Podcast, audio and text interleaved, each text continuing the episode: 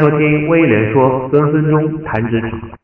我邀请了朋友老汪来做一集关于裁员的话题，因为老汪呢，他之前在他的播客做了一集叫做《大裁员来了，别慌》，请他来和大家谈一谈和裁员相关的话题。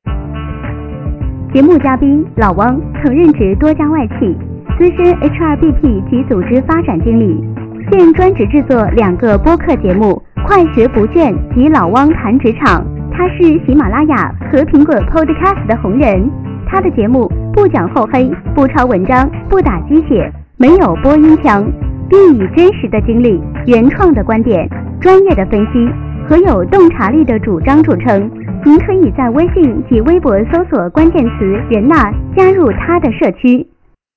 好的，谢谢威廉。偶像真的谈不到啊，非常非常的客气。我自己呢，给大家做一个简单介绍。我呃是一直在做人力资源这个领域，在职业生涯中呢，其中有三年时间在半导体行业做。因为我知道威廉呢对半导体行业非常非常的熟，所以我们这一期呢，呃我也了解到啊，可能很多的朋友是呃在半导体这个行业从业，所以我们可能谈的很多的话题呢是专门针对于半导体行业的从业者。在面对着裁员啊这样一个可能的情况下，我们要采取什么样的措施？所以这是今天我们要谈的一个话题吧。企业为什么裁员？裁员有哪些种类？哪些人相对安全？哪些人又有点危险呢？是的，老王，我想先问一个话题哈，你自己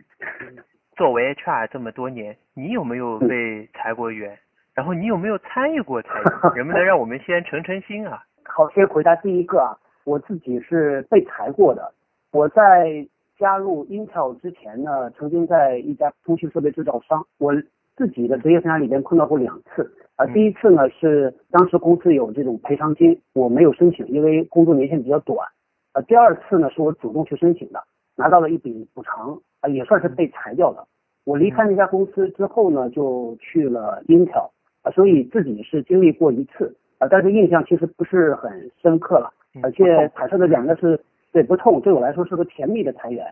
因为当时我是在杭州工作，呃，恰好是因为家里有事情，所以要回上海来，嗯，拿了 Intel 的 offer 之后呢，我印象很深，是一个五一放假之后啊，回去刚刚上班，当时呢公司老大就开会，全员开会说是要裁员。我呢是第一个冲到我们老大办公室去那个这个投申请的，我说我要我要撤了，老大也兴高采烈的给我批了，所以那一次其实是比较甜蜜的，啊，但是但是我，对，但是据我所知，这个很多人来说裁员不是一个特别好的回忆啊，这个我们可以稍后聊。然后再回到第二个问题呢，我自己亲手就动手呃裁掉的人，我自己的工作经历呢，主要是做人力资源领域里边的组织发展和领导力发展，嗯，呃十几年时间基本上都是在这个领域。因为 HR 其实内部也是有分工的，那我中间有一小段呢是做 HRBP，叫业务合作伙伴。这个 HRBP 这个工作啊，它是能够直接接触到这里裁员的事儿的。所以我做那个工作的期间呢，也裁过啊，但是人不多。啊，因为对于企业来说呢，这个裁员其实有这种百分之二十以上的大的裁员，需要政府审批的。那还有一些零零星星的，我其实没有参与过大的，但是小的呢是做过的。然后另外呢，正好提到这一点，我的同事啊，他们很多呃很多年一直是在做 HRBP 这个工作的，他们很多人跟我讲过这种百分之二十以上的大裁大裁员呢，非常惨烈。对，呃，而且我当时听他们讲的故事呢，我是真的第一次才知道，这个做 HR 其实是个风险非常高的工作，因为当时他们说，对裁别人其实对于很多人来说是呃影响到人家的身家性命。有的时候呢，这个他们跟我讲，说是呃，像关厂把一个工厂关掉啊，当然不是 Intel 的 关厂，当时呢，呃，是那种就劳动密集型的行业，我也听说，员工是带着刀来上班的，嗯，还有我听到最极端的一个例子，我以前的老板跟我讲，他说，他有一次从电梯里面下来，那个员工呢是穿着一件那个大的棉衣，棉衣上已经 泼满汽油了，手里举这个打火机。嗯，我这个老板呢，当时也是就是冲过去啊，他他说也没有特别多想，冲过去一把抱住他，然后边上的人把这个打火机抢掉了。其实这个真的是风险蛮高的，所以对于我来说呢，我的从业经历里边，因为主要是做软性的，叫什么组织发展呢、文化建设呀，所以碰到这种事儿不是特别多，但听到的比较的多，而且听到的都是比较惨烈的故事。所以说你是既吃过猪肉又见过猪跑，呃，从这个意义上来说呢，呃猎头可能更好，因为它好像就变成一个造福人的事情了。夸一下，没错，没错没错啊。我第二个问题啊，那既然裁员是一个令企业和令员工都很痛苦的决定，这很显然，嗯，企业为什么又需要裁员呢？你的观察是什么？我们我觉得说说这个心里话啊，其实呢，我一直觉得企业它不是一个养老院，也不是一个多么高大上的地方。企业的目的就是生存、活下去，然后持续增长。所以我在我的节目里一直宣传一个观点，我说这个企业里边不讲究伦理道德，它讲的是商业道德。嗯，因为很多人在企业里边是看好人坏人。嗯，呃，有些人觉得这个被企业裁掉了，企业一定是一个恶的恶人的角色啊。我第一个觉得不是特别的认同。然后再说到企业里边呢，其实呃，我我看到的企业裁员呢，一种是所谓的结构性裁员，一种是经济性裁员。嗯，呃，结构性裁员呢，像我们现在半导体行业啊，呃，尤其是很多是大的跨国公司，往往很多时候对于中国区来说是非常被动的。我们自己其实做不了什么事儿。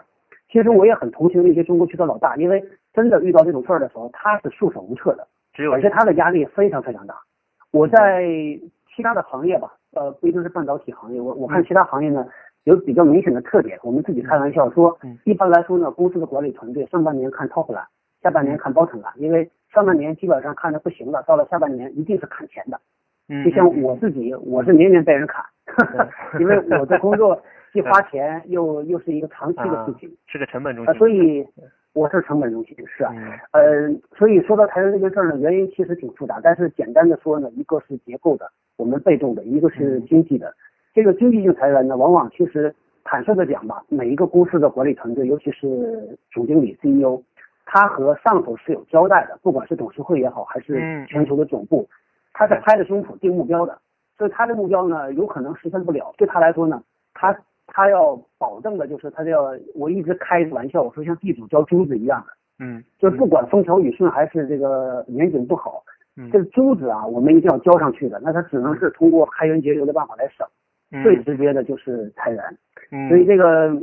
HR 在里边扮演的角色呢，其实是一个支持，是保证业务进行，但是往往在初期下决定的时候，大家都非常痛，非常非常痛苦的。嗯嗯，对，我在之前的节目里面也开过这个玩笑，在研发产品的时候，很多公司的策略就是跟进，它不 invent，它是 reinvent，嗯呃，他做的都是叫 me too 的产品，你做了这样的，我做一个跟你一模一样的，但裁员也是一样的，IBM、微软开始裁，哦，那咱差咱这个差不多也可以交珠子了，也可以去这个裁员了。从我的观察来看呢，可以更细一步。我觉得，呃，比方讲，有一些公司，你像这个 TI 啊，然后之前还有一家公司，他们某一些职能全球性的收缩，他觉得，哎，我不需要这个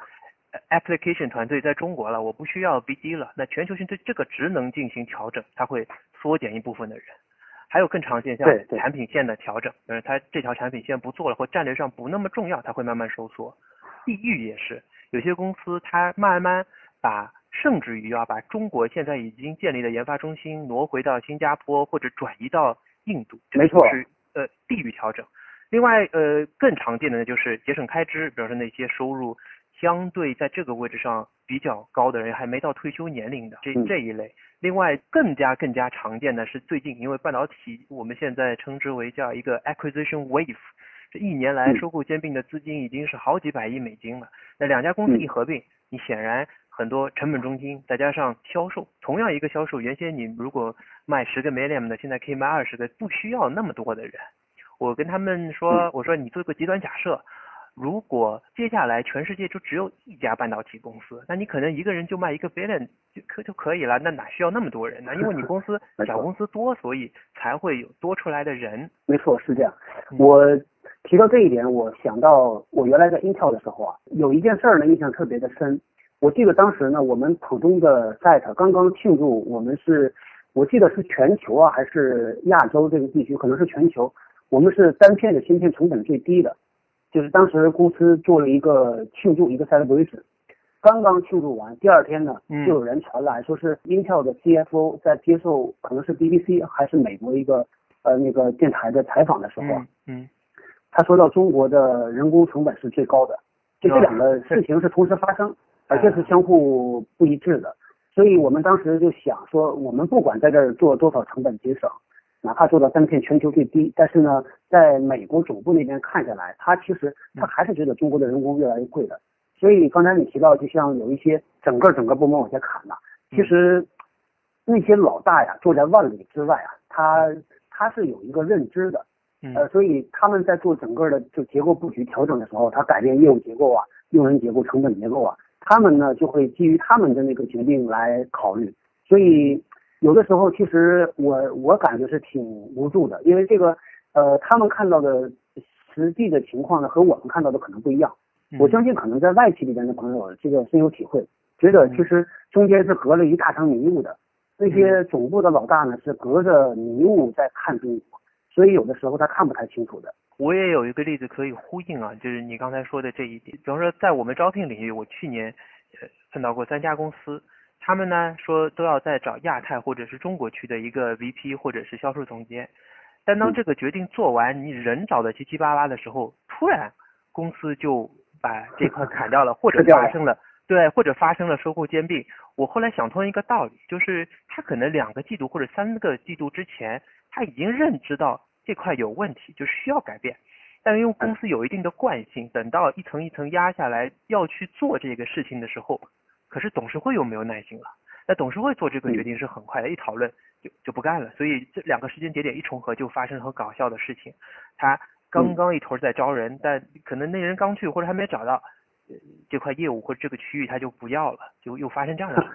嗯，为什么？还有一个可能就是。他这个撤销这个区域啊，决定啊是非常保密的，就是估计啊知道的人很少。Plan B，因为我对我经常看到这种事儿，就是大家都已经传的是七七八八了，有鼻子有眼了，说的很具体了。然后呢，那个公司的头呢还信誓旦旦拍胸脯说这是不会发生的。嗯。然后隔一天这宣这宣这个 announcement 就出来了。嗯，那不跟中国证监会很像吗？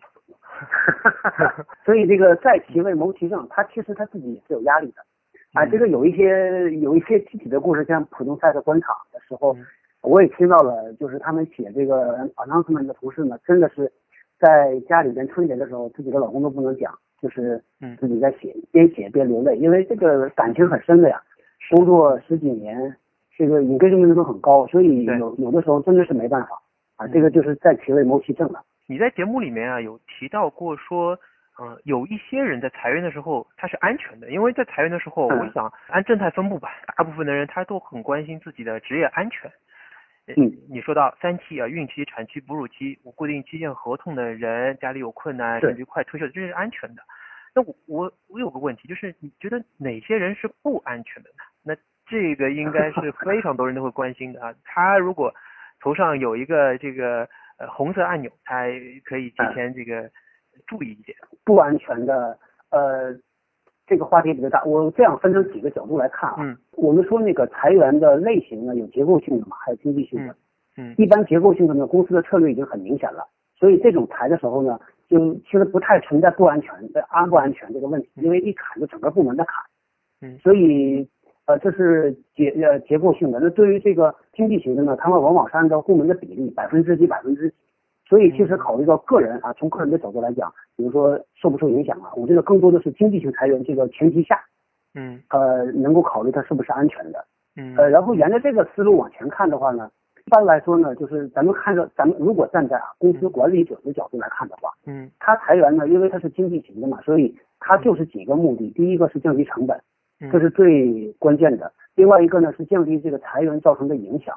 啊，所以就是成本和影响，就这么两个角度。所以它一一般来说呢，像我以前经历过的呢，公司裁员之前，公司一定会讨论出一个硬性的指标。嗯嗯嗯。就是如果公司不给指标的话，这些员工一定会要的。因为反过来，假设我们自己带团队的话，我现在是手心也是肉，手背也是肉，这个十几个人，你让我去裁，我这个张不开嘴的。所以我一定会跟我的老板和 HR 讲说，你告诉我标准，我这样跟员工讲的时候，我能够，我这一关能够过得去啊。所以一般来说呢，公司都会给一个硬性指标，呃，这种指标一般都是绩效，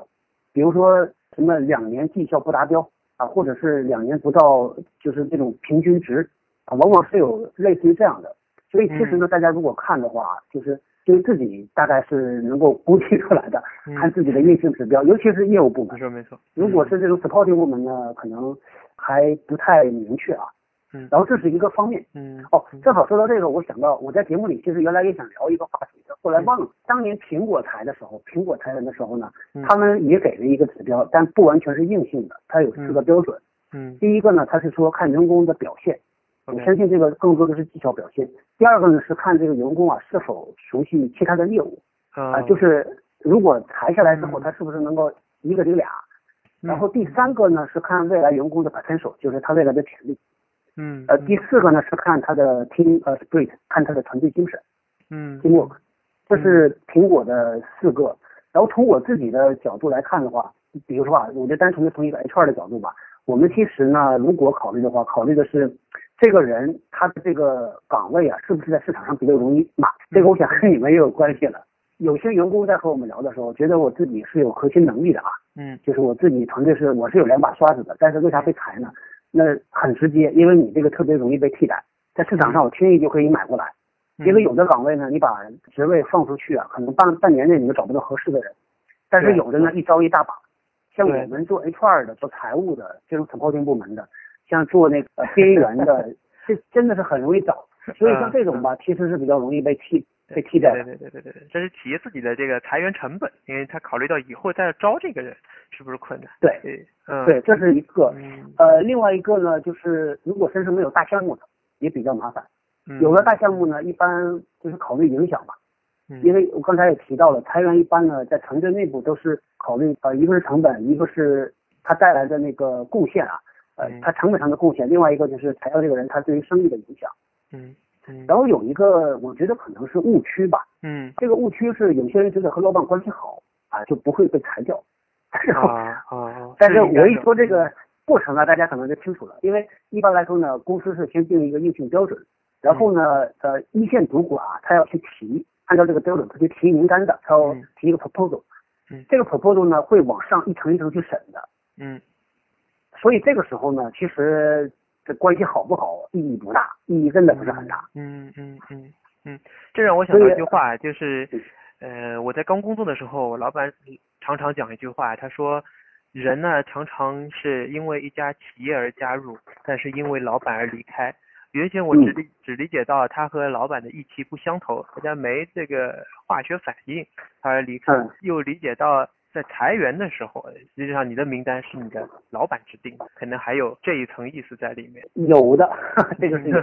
有一些 呃，比如说销售呢，我们一般就是拉大跑一刀切，嗯，就是沿着那根线划一下，然后通知他老板，这种就简单。嗯，但是有一些呢是要他老板提的，因为真正的就是我们比如说做出决定之后，他老板说这个影响大不大的。只要送完之后，大家团队撑不下去了，那就完蛋了啊！还有一个角度呢，刚才你也提到了，我在之前的节目里面也提到了，就有一些，比如说无固定期限合同啊，对公司啊来说呢，它的财务成本比较高，对，谈起来比较麻烦，还是裁员成本，对，嗯，对，所以这个一般来说呢，相对来说可能也应该打个双引号吧，就是安全。我其实啊，这个说心里话，我对于安全这个事儿吧，我觉得就是我们不用追求安全，因为没有绝对和永久的安全，所以呢。当一个企业真的它在走下坡路的时候，当它用裁员这种手段呢来解决它的企业的体系问题啊，这个模式问题的时候，其实呢是挺危险的。有第一次就有第二次，所以这个留下来不见得是个好事儿。长期来看的话，没错，这个我们后面会展开，因为这个我感觉就像跟汽车一样的，分成主动安全和被动安全。你自己对自己负责，那 这个叫主动安全啊！你不能老靠着说这这个刹车很好，这我也觉得靠不住。哎，是是是。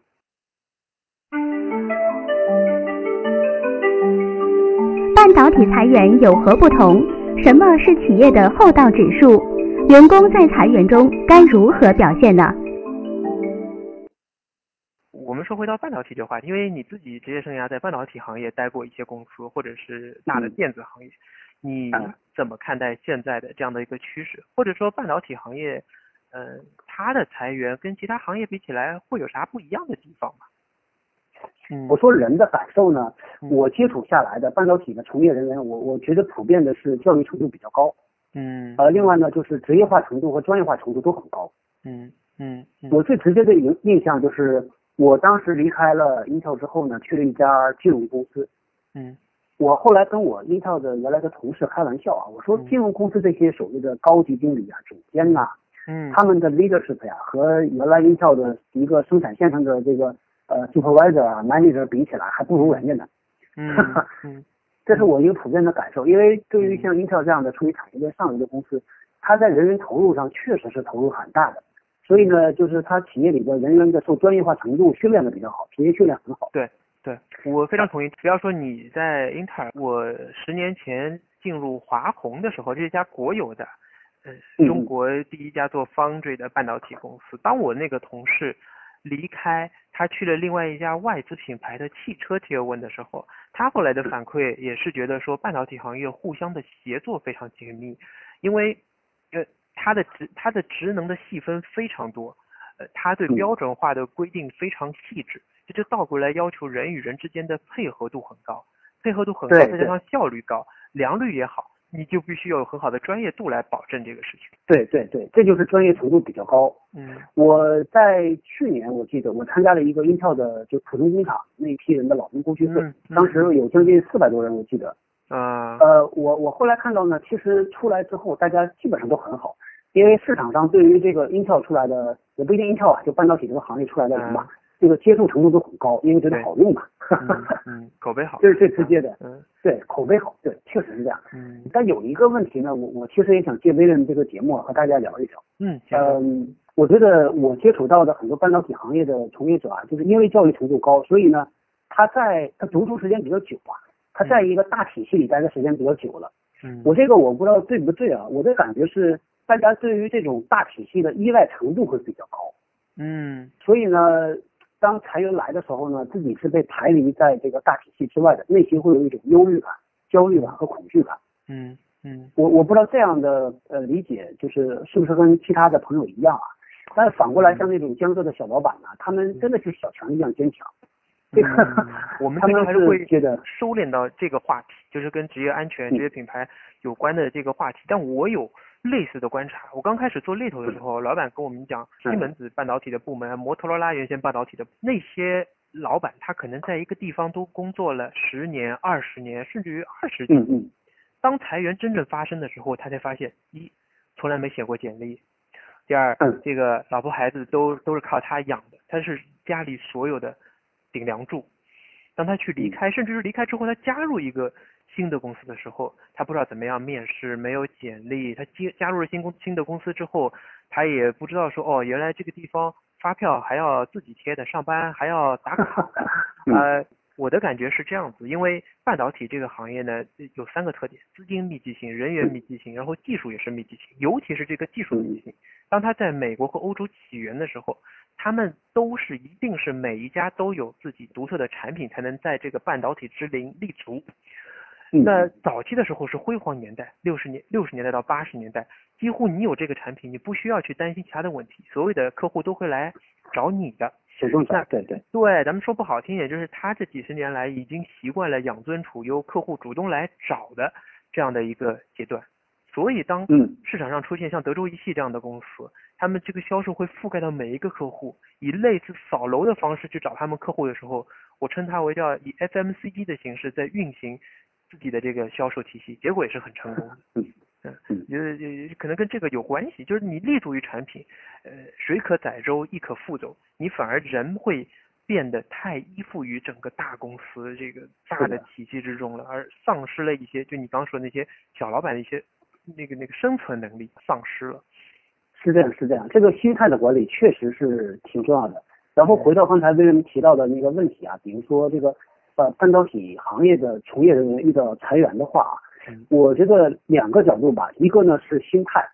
呃，另外一个是过程的管理，就是刚才正好被人提到的，就有些人心理上是完全没有准备好的，对于外面的这种市场有一种恐惧心理，不熟悉。我的一个 Intel 的朋友跟我讲呢，他说他自己呢是有很强的这种危机感的，嗯，啊，他举个例子，他说他要一直一脚门里一脚门外，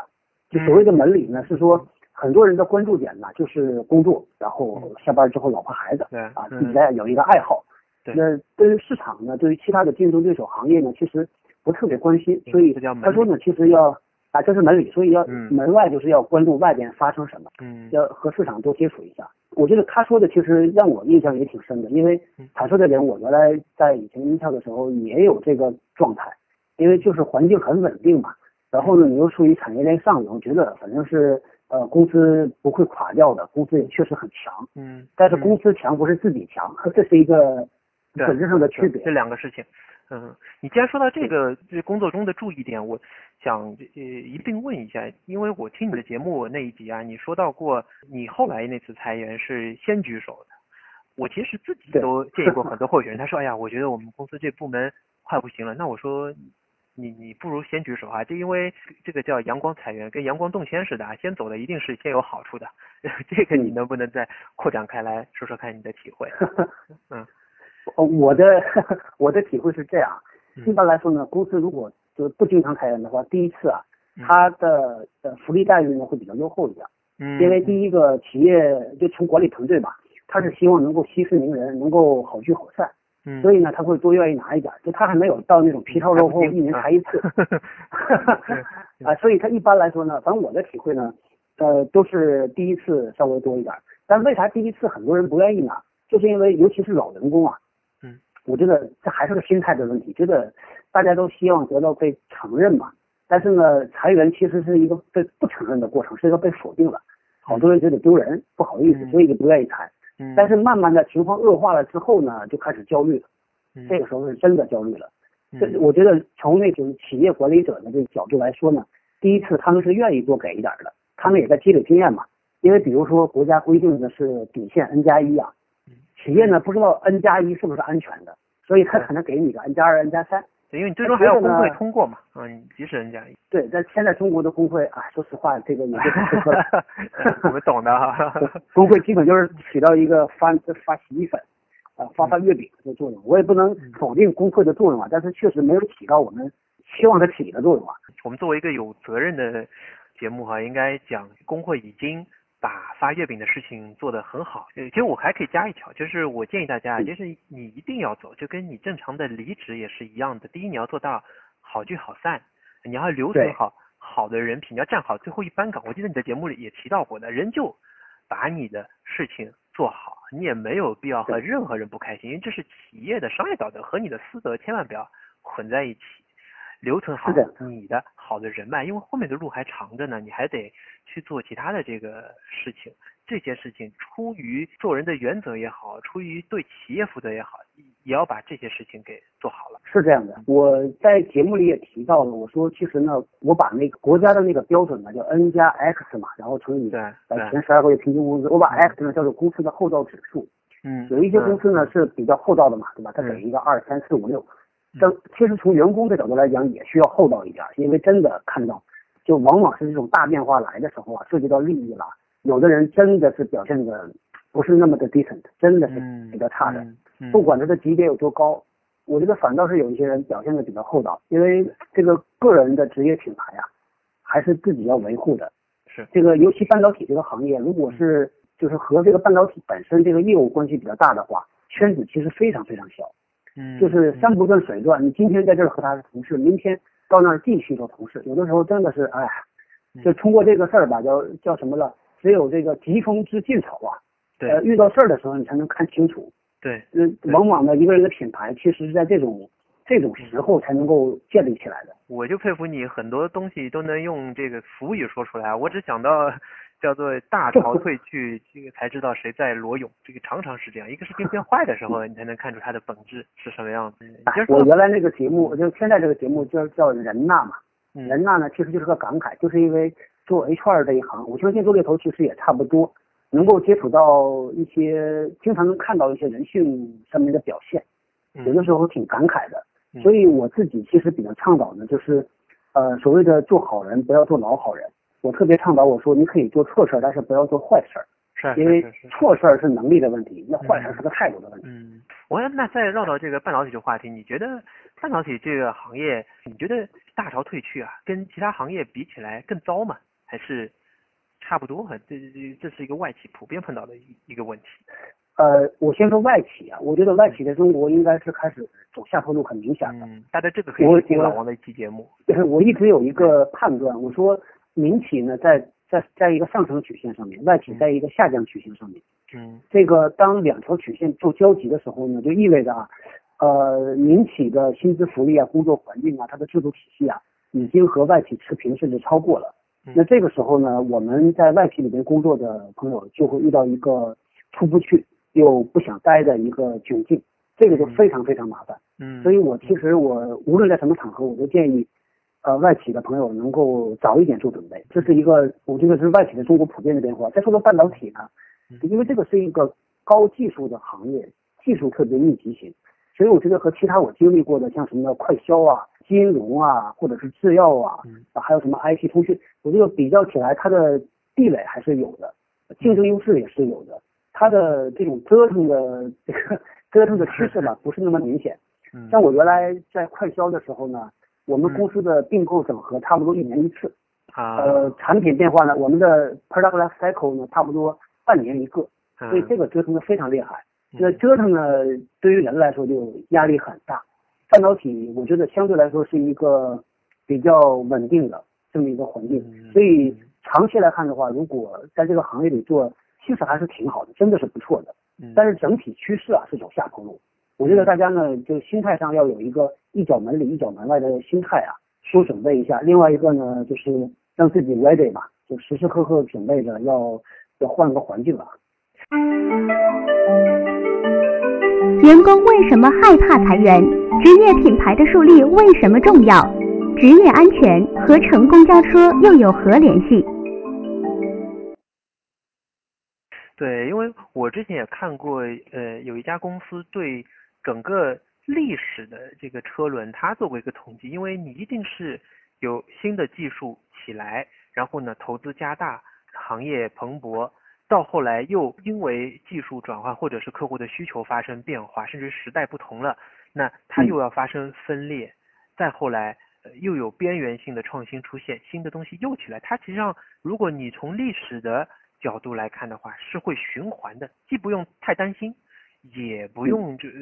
就就是说太那个依赖于某一家公司某一个时间节点，要有这个呃，它会变化的，以这个飞行而上学的角度去面对它的一个一个心态上的准备。因为你说我听你的节目提到过啊，就是说如果要裁员呢，会有各种迹象，比如说 HR 到每个大区开会，老板拉上窗帘。这个这个呃，经常的开秘密会议，然后外部也会有一些猎头的信息来告诉你。呃，可是我们为什么又会非常关注这样的一些迹象，甚至又这个话题总能够激起这么多的这个想象力？实际上是因为大家都很害怕被裁员，这就呼应到我们刚刚说的这个职业安全的角度。因为我觉得，呃，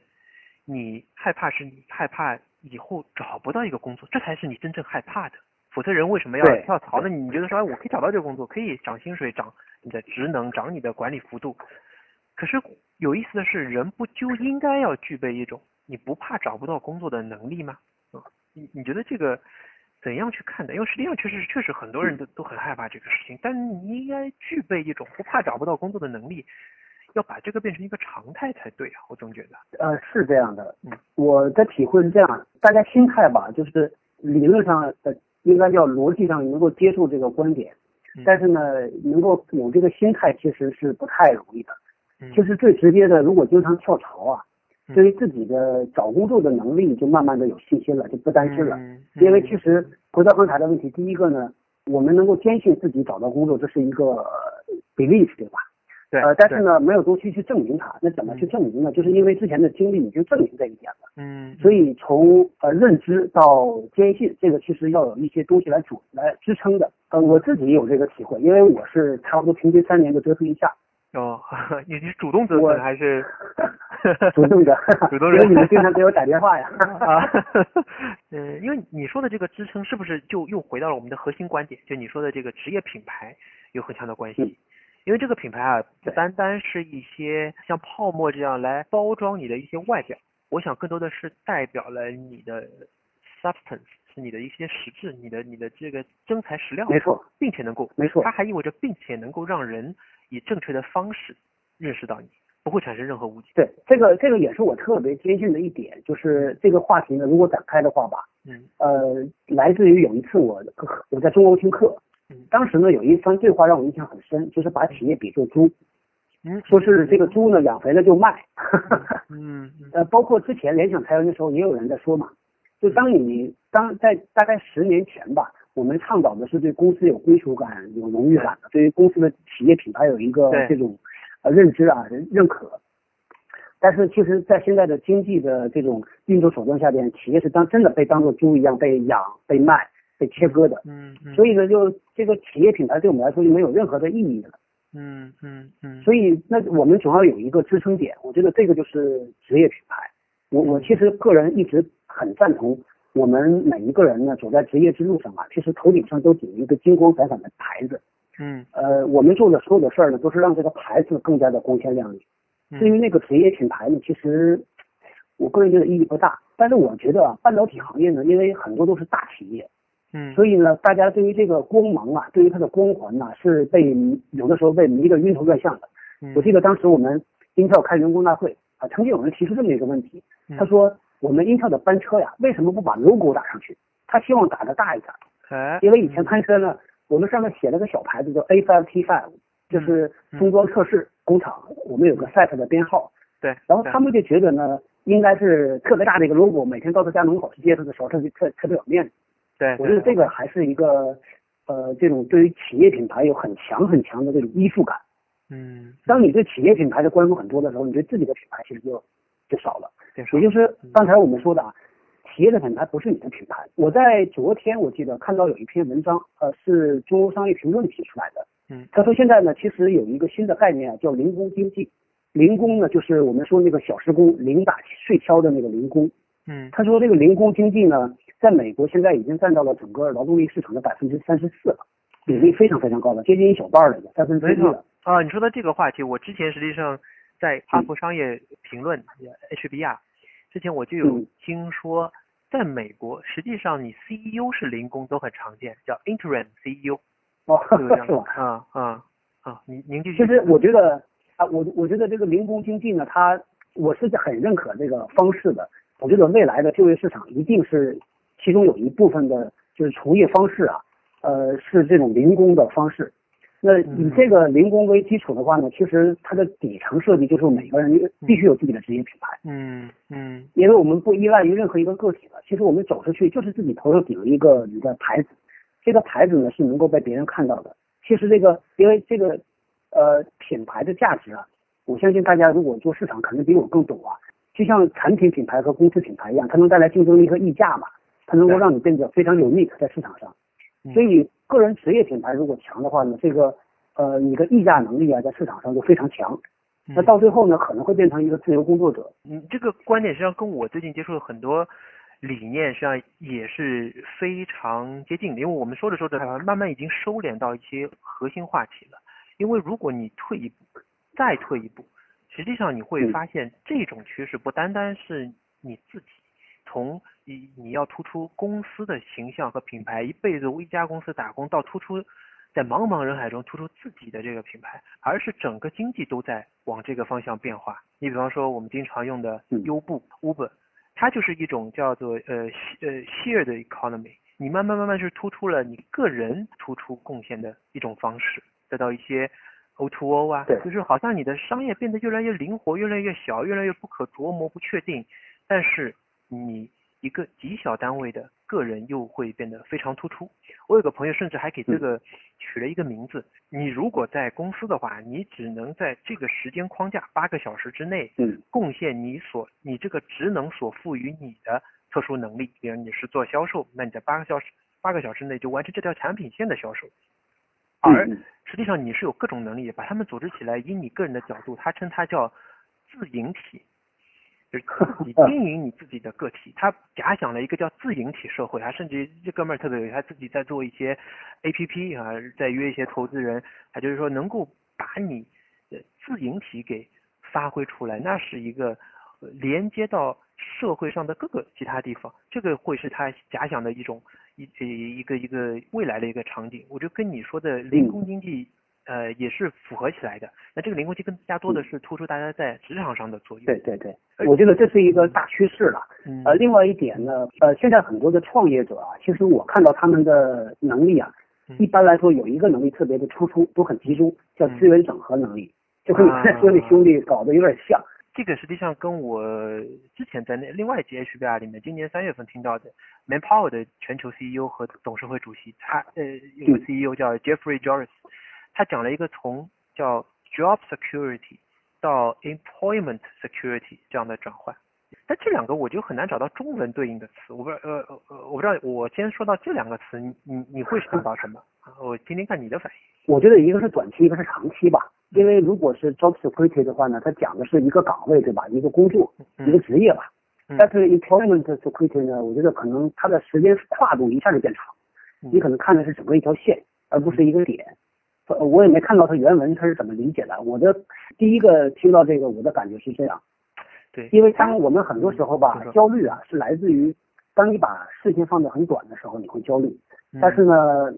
你把事情放得很长的时候，很多时候，呃，就是多大点事儿啊。我我一个北京的朋友，他特别喜欢说这句话，我在上一期节目也提到了。嗯，好多时候就变成真的不是个事儿。所以呢，我觉得就提到这个工作的职业安全感啊，当你把事情放长的时候啊，你关注更远的那个远方，这可能当下的焦虑就会少很多很多。而且确实也是低头干活还要抬头看路嘛。对，焦虑实际上来自于一个呢是对过去的懊恼和对未来的不确定。那在职业上，我认为更加多的是它表现对未来的不确定。像这两个词，就 job job security 和 employment security，我一开始也一直没有没有找到对应的中文。它呢是从讲呃叫灵活用工，就是你说的 agile workforce。他从这个角度开始讲的，一开始讲的是企业怎么样让员工具备各种能力，能够灵活用工。但他话锋一转，又讲到了员工你自己必须要有这样的转换。后来我我在坐地铁的时候，我突然就想到一个比方，我还没想到中文的翻译，但我想到一个比方，就呃好比说职场是是地铁是公交车的话，那么嗯你要最终在职业上完成的这个路线，就是这个搭乘公交车完成的一条出行路线。所以职场是公交车，你要走这个路呢是你的出行路线。比方讲，呃，在二十年前，一个人可以在摩托罗拉工作二十年，那就好比你从彭浦新村到新庄，那你出门坐一号线不用下站，四十分钟以后就到了，那你二十年就完成，OK。但现在不一样，比方说你从从彭浦新村，你打算并不是到新庄，你打算要去虹桥火车站，那么您就必须搭乘一号线，在人民广场换二号线，或者你就到陕西南路去换十号线，调到大路通罗马。你要具备一个转换另外一个跑道的能力和心态的准备，你才能够达到你要去的那个地方。总结起来就是说呢，你要有心理准备，你得换线。第二呢，嗯你要知道车还是那车，但人是开到其他地方的。你要知道自己去哪儿，你就知道搭乘什么样的公交车来完成这个目的。因为因为很多人他害怕换乘，他也不知道他加入一个公司是没有目的的，他就因为这个公司要我，他他他就去了。我记得我第一份工作，我离开华虹的时候，我那因为还很年轻啊，所以就写了好长的那个离职信给大家比较要好的一些同事。我是说，我也干过。你也干过是吧？哎，我我也是，我还拍，我还这个躺在地上拍了一张穿着这个净化服的照片呢，就是其实是违规的，但我觉得特别那个，呃，有纪念意义。我当时写的那个信就说，我感觉我们这个公司是一辆车，并不是车有多不好。我在车上已经看到有人上车，有人下车，只不过抱歉，现在我觉得我要去那个方向已经不是这辆车去的那个设计的路线，我得下车了。我我就有这个感觉。嗯没错。就我觉得大家应该在未来，就是你节目中说的，在 VOCA 的环境里面，要有一种知道什么时候下车。你当然能撑时间长一点最好，你也知道该往哪儿去的这样的一个能力。没有这个地图，恐怕在什么样的环境下，这个职场好像都到不了这个最终的目的。嗯，你这个比喻特别特别的恰当，我觉得很好啊。我再提多一个问题呢，就是这个关于终点的问题。嗯。到底坐这辆车呢？我们的职业终点到底要到哪一站下车？啊啊，这是一个问题。呃，因为有一个美国的管理学家啊叫做 Lawrence Peter，我在之前的节目里恰好也提到了。彼得原对彼得呢，他提出来一个叫彼得原理，这个特别有意思。他说呢，他观察了很多美国大企业的从呃职位上掉下来的人，因为很多人到了某一个岗位就撑不住了，呃，他就没法胜任这个工作。理论原理说的是呢，任何人啊在企业里边到最后一定会落到这么一个境地，就是你被提拔到一个不胜任的岗位。嗯，我在节目里面说过这个事，啊，也说过这个，对啊，这个事情就觉得很有意思，因为我们现在都有一个路径依赖呀，就是你在这个工作上再往下一步，很多人是不用想的，觉得理所当然应该就是下份工作嘛，嗯，但这个就涉及到一个终点的问题了，到底哪一个是哪一站是终点？有可能坐过站了，有可能就迷失了，找不到自己的这个家了，这这可能是个挺大挺大的问题。我倒是用来去安慰一些候选人的，我说。你你不要以为你的老板是不胜任哈，这么有文明的话，但他也是一步一步被提拔到这个位置的，呃，他原先还是胜任的，当然他人并没有问题，呃，但这个只是一个方面，因为我基本上还认为说，如果你看待老板这个视角有问题，那你好不到哪儿去，呃，我我我是常常抱这样的一个观点。感谢您收听半导体猎头 William 带来的威廉说，分分钟谈职场，您可以在喜马拉雅。及苹果播客平台搜索关键词“猎头 William” 关注，也欢迎半导体专业人士搜索微信公众号“半导体行业动态”，关注并联系 William。感谢您的收听。